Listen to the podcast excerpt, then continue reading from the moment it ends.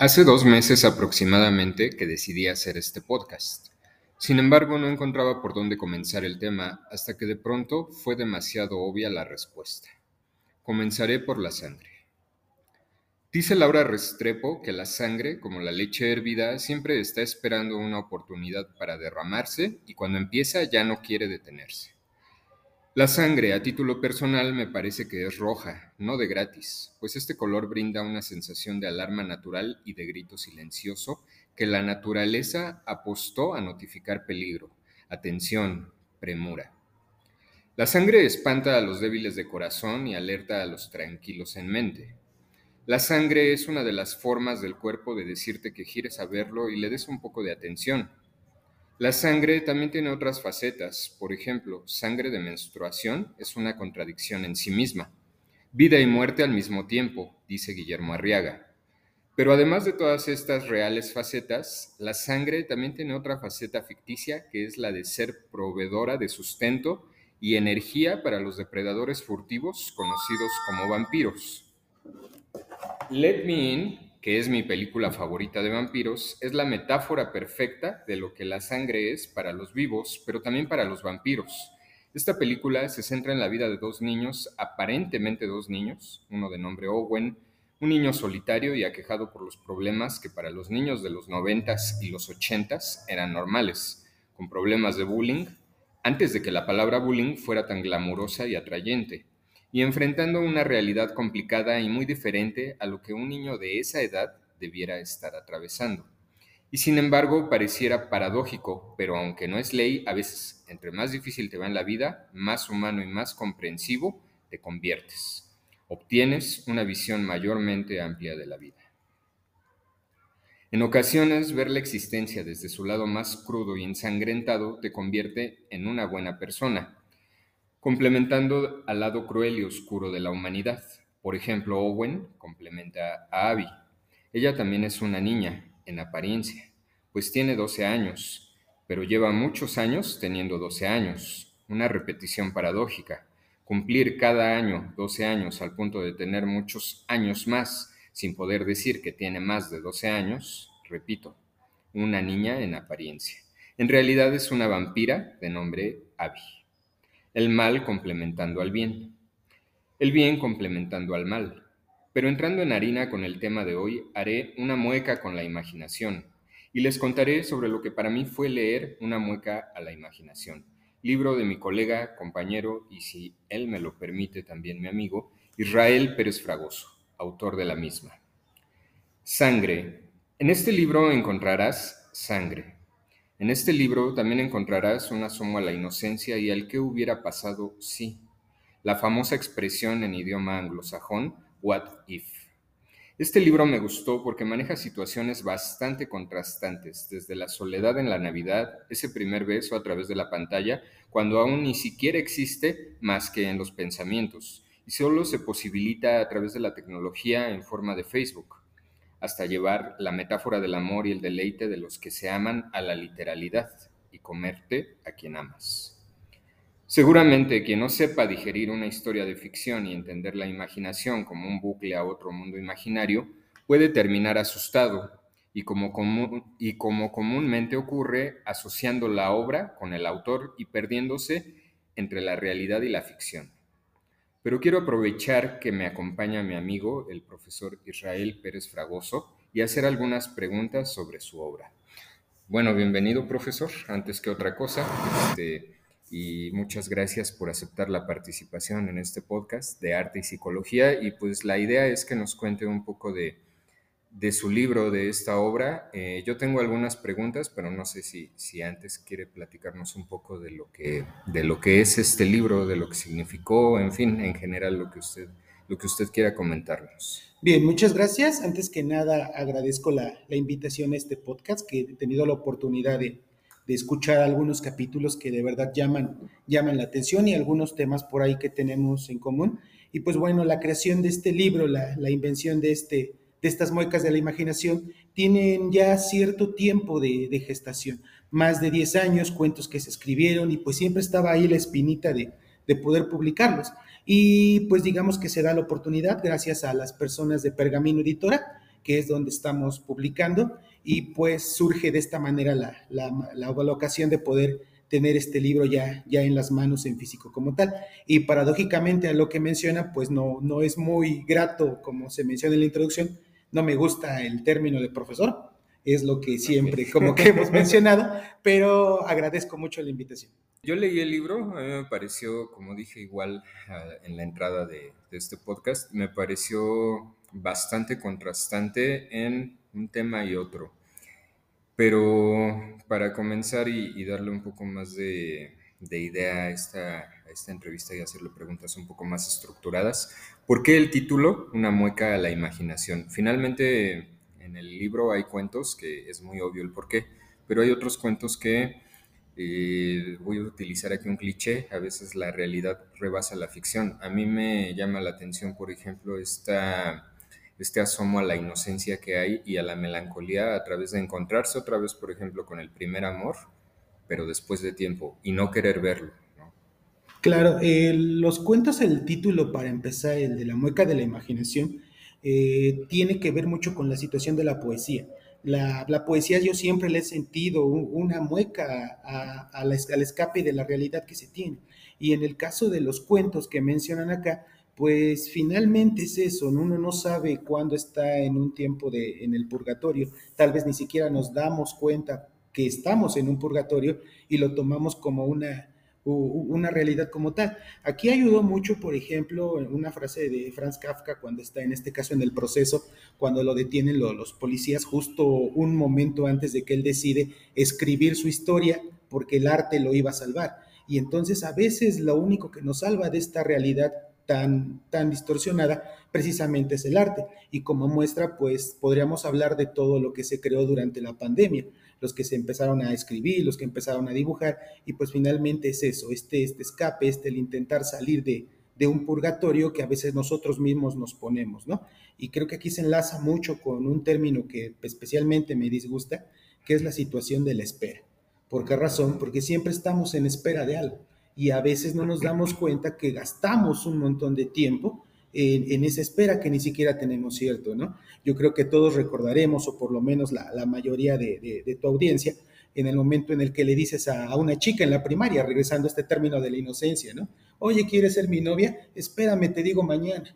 Y entonces ahí se da la cuenta, tal vez hasta esta mayótica filosófica, del esclavo y el amo, pues entonces me tiene en sus manos el tiempo de espera, ya ni siquiera es mío, porque estoy tratando de ver cómo paso el tiempo, si me va a decir que sí, si me va a decir que no. Y entonces ahí tenemos la primera broma rara de la inocencia, porque más que inocencia, esa respuesta estaría siendo una crueldad por, por ese tiempo que tenemos, ¿no? Es como estar en, el tiempo congelados, ¿no? Pero el tiempo no se detiene, lo malo que no estamos dormidos. Exactamente, y llevando ya un punto todavía más loco, esta espera cuando tienes una cita médica, que yo creo que son las esperas peores, ¿no? El hecho de saber qué viene el de blanco en el momento que te voceen, este, cuál es el medicamento, cuáles son los resultados, y pues que nada se compara. Yo creo que es una crueldad muy parecida, tanto el esperar que la chica de primaria me diga si voy a ser su novio mañana, de que me digan los resultados de los análisis este, en una semana, o el hecho de estar parado en el cine esperando ver si no te van a dejar plantado. Entonces yo creo que ahí toda espera tiene un síntoma de inocencia en pensar que va a salir bien. Entonces ahí es donde empezamos con estas, con estas muecas. Eh, sí, pues la imaginación, empieza uno a trabajar a, altos niveles de velocidad. ¿A qué tipo de lector recomienda su libro? Eh, esta pregunta pudiera parecer un tanto incestuosa porque, bueno, es el, autor en referencia a la obra, sin embargo no lo es. Voy a reformular mi pregunta.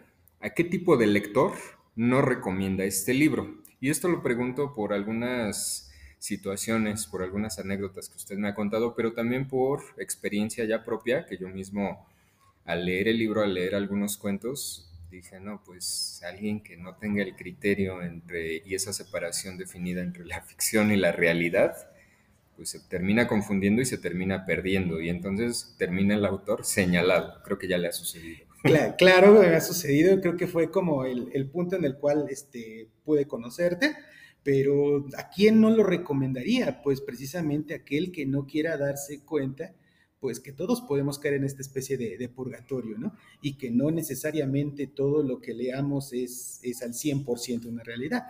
Eh, rescatando un poco la anécdota que, te conté, no mencionamos nombres obviamente, pero pues una compañera este, me recomendó tomar terapia después de haber leído uno de mis cuentos. Entonces no supe si tomarlo como un halago o un insulto, porque bueno, dije, si finalmente mis ficciones hicieron que alguien, alguien profesional que se dedica a esto me lo recomienda, entonces no están tan mal escritos. Y tomarlo como insulto, pues ahí sería como, ¿qué otra situación que, que sería una espera gastada, la cual no, no pensaría yo hacer?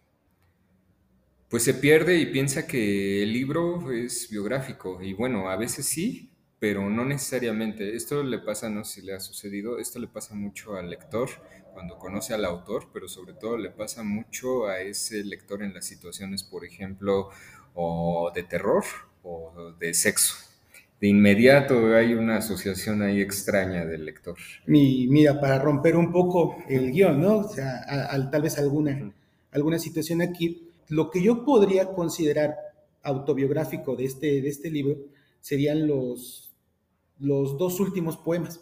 En el caso donde, ahí te confieso, si estaba totalmente enojado y fue una buena manera de, sacarlo.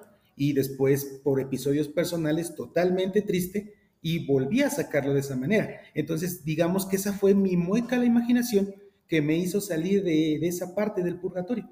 El hecho de, estar en espera, de poder salir de allí y pues poder avanzar como tal. Justo entrando en este tema de, lo biográfico, al decir yo que es un libro contrastante, me dio la impresión de que tanto las historias como los poemas, y bueno, ya ahorita lo, mencionó en la otra pregunta, pero quiero, quiero, quiero ser un poco más específico con esta pregunta, eh, me dio la impresión de que estas historias y estos poemas fueron escritos en distintas etapas de su vida. ¿Por qué? Por lo mismo contrastante, ¿no? Y es una impresión otra vez, o sea, aquí yo estoy un poco metiéndome a jugar, divagando como, como los lectores de poco criterio con este cuento de, de, de, la sangre, ¿no? De que hay mucha sangre.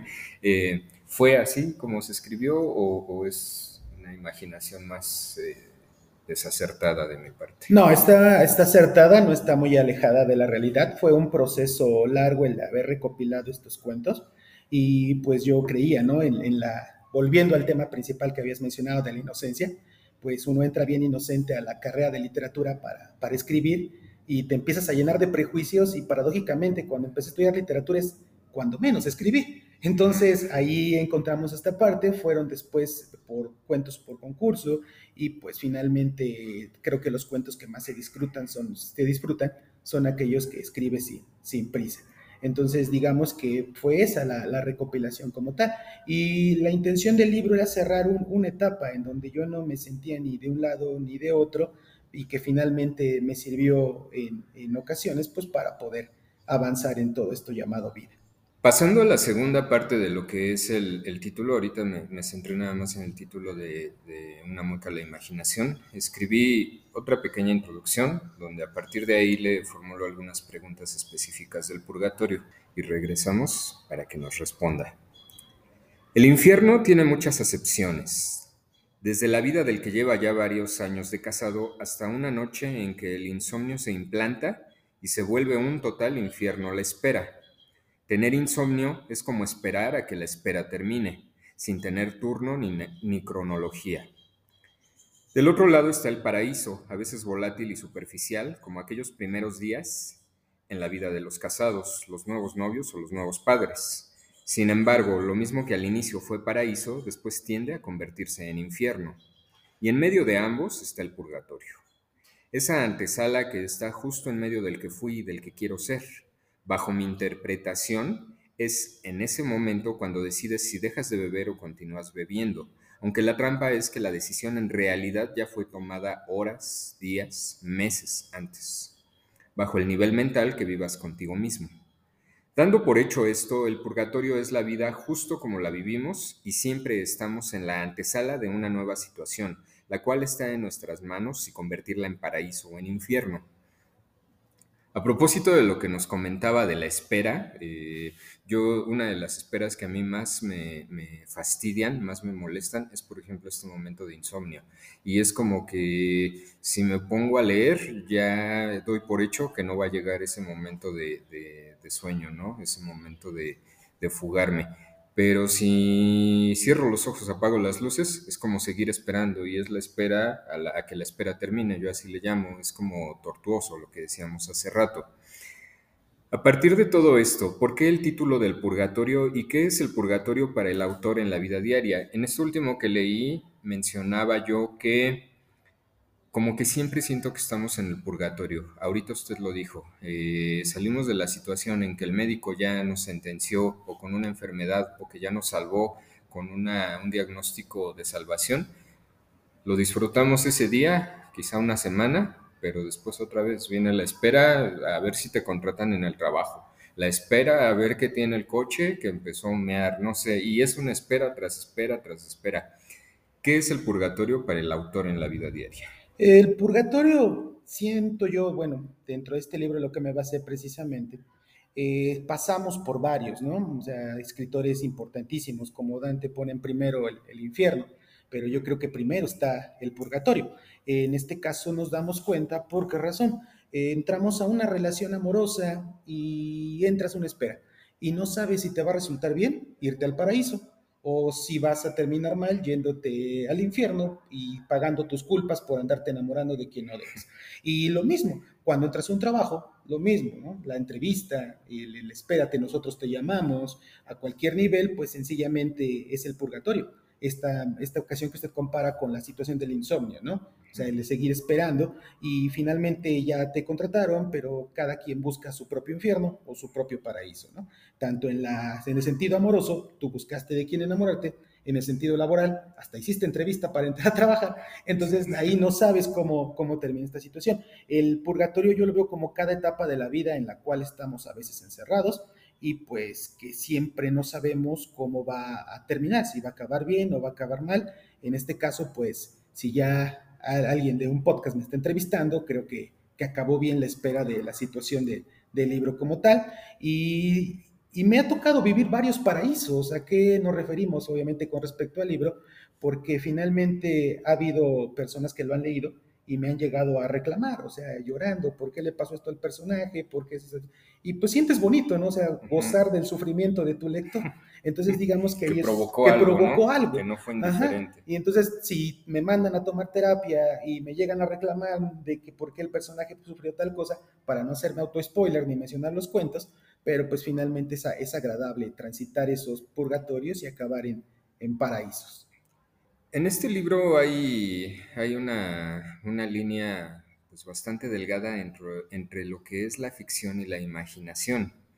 La ficción es una secuela natural de la imaginación. Esto último lo dijo Jorge Volpi en un libro que apenas leí en estos días, se llama Leer la mente.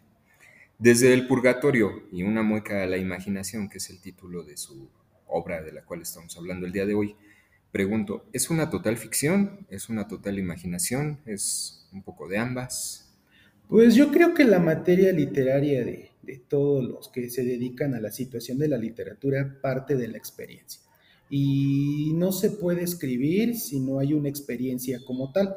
Y digamos que no solamente podría considerarlo como una experiencia personal, sino que uno vive historias a veces como espectador, a veces como protagonista, no podría decirte que es 100% protagónico, porque no, no, es autobiográfico. Los únicos que yo sentiría autobiográficos son los últimos dos poemas, pero sería un poco más de, de ficción.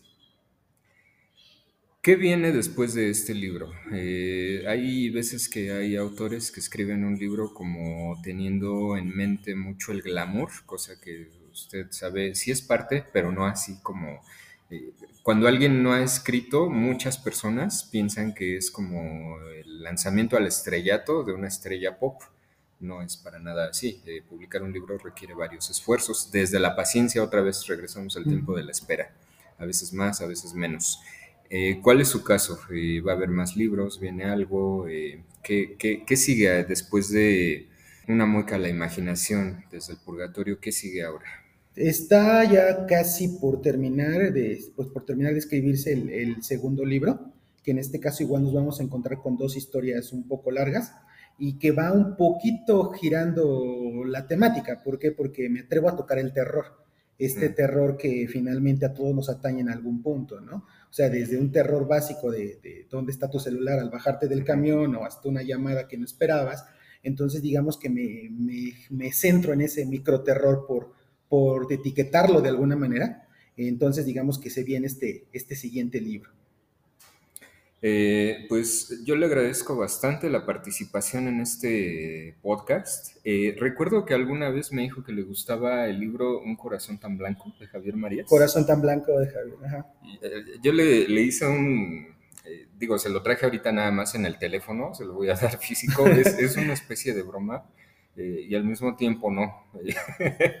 no lo quise traer porque se me puede caer y regresando al tema de la gente de poco criterio, si le encuentra alguien equivocado, no. Este, mire, yo, le, esto lo voy a publicar igual ahí en el link, eh, publico igual de qué estoy hablando para que se contextualice todas las personas que nos escuchan. Eh, mire, eh, dice esta imagen, me avergüenzo, me avergüenzo, que es una frase de ese libro que a mí también me gusta bastante. Ahí dice, recuerdo, no cito porque no me sé la frase, pero dice que un corazón tan blanco lo asociamos comúnmente a algo puro. Sin embargo, él, Javier Marías, lo asocia a tener un corazón pálido, un corazón indeciso, a no saber qué hacer, quedarse como invisible, ¿no? Pues dice aquí esta imagen, profesor, se la muestro y después se lo comparto ya físico. Eh, me avergüenzo de llevar un corazón tan blanco. ok, la dejaremos en duda para los, los radioescuchas. Ya la verán en el link, pero muy, muy acertada la, la, la frase. Pues muchas gracias. Eh, profesor, no, ¿cómo, cómo me dijo Escritor. Usted? Escritor, ok. Eh, le agradezco mucho, escritor Israel Pérez Fragoso. Le agradezco mucho su tiempo en este podcast, no sin antes recomendar desde el purgatorio y una mueca a la imaginación. Lo recomiendo a título personal entendiéndolo como un libro de historias y poemas contrastantes, desde la inocencia de volverte a encontrar con tu primer amor sin verlo, hasta la literalidad de comerte a tu único amor y hacerla literalmente tuya para siempre. Lo que ya dije, lo que ya enfaticé creo que bastantes veces, que es un libro para gente con amplio criterio. Pues muchas gracias, profesor. Muchas gracias, eh, gracias por la invitación, un saludo a todos los escuchas y por ahí les pasaremos el link para poder adquirir el libro.